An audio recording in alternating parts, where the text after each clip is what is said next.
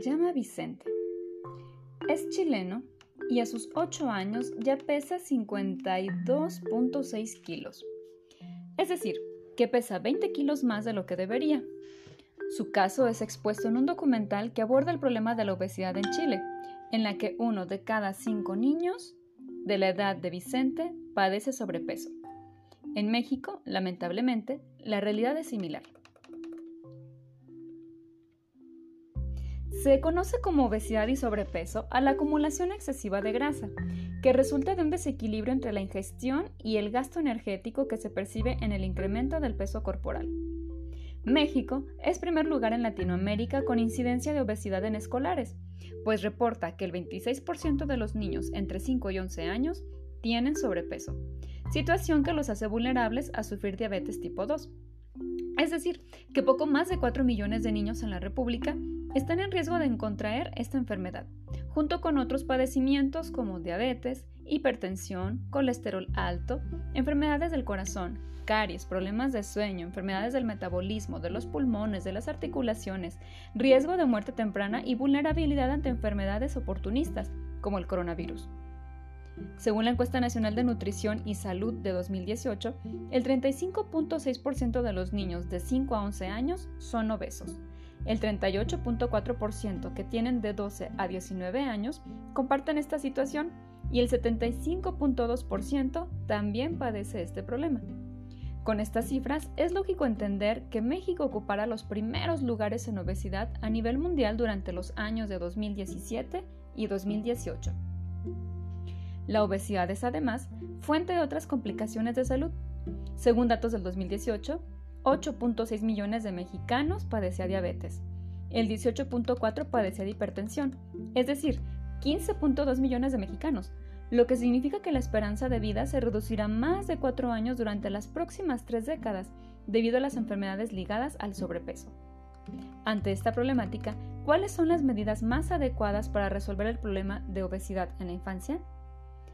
La obesidad infantil está relacionada con diversas variables, la creciente urbanización, disminuyendo espacios apropiados para actividades físicas, la precariedad económica que dificulta el acceso a una dieta variada, la inclusión de la mujer en el mercado laboral, acortando sus tiempos para preparar comida casera, el reemplazo de la actividad física por esparcimientos sedentarios debido a la inseguridad.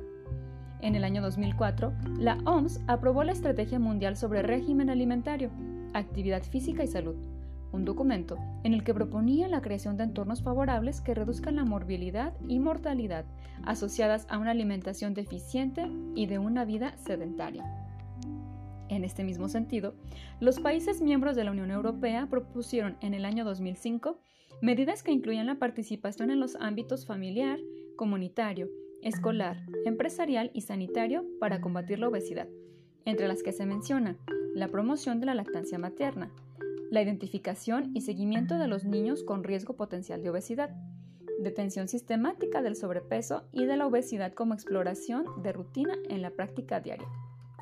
México, por su parte, se comprometió a través de sus instituciones sanitarias, IMSS, ISTE y Secretaría de Salud, a trabajar en la promoción de hábitos que disminuyan el riesgo de padecer sobrepeso y obesidad. Son varios los estudios en México enfocados en disminuir esta problemática, Morales, Beltrán, Mondini y Freitas señalaron como factores de riesgo para el sobrepeso la escolaridad de la madre, los hábitos de comer cuando están viendo TV, actividades sedentarias y el peso al nacer mayor de 2 kilos 890 gramos. Por otro lado, Ortiz, Rodríguez y Pérez, en su programa multidisciplinario de atención al niño obeso y con sobrepeso, realizado en el IMSS, observaron que la intervención multidisciplinaria, dieta, ejercicio, psicología, realizada durante cuatro meses beneficiaba sistemáticamente la pérdida de peso, de masa corporal y mejoraba la presión arterial sistólica y diastólica, en comparación con el grupo de control al que solo se le modificaron los hábitos alimentarios. ¿Qué podemos concluir de todo esto? Que la obesidad infantil es un problema que nos atañe a todos, por lo que se requiere un compromiso de parte de la sociedad en general para atajar las principales causas de obesidad, que implica mejorar hábitos alimenticios, modificar las rutinas de esparcimiento y mantener una constante vigilancia y acompañamiento en la alimentación del menor.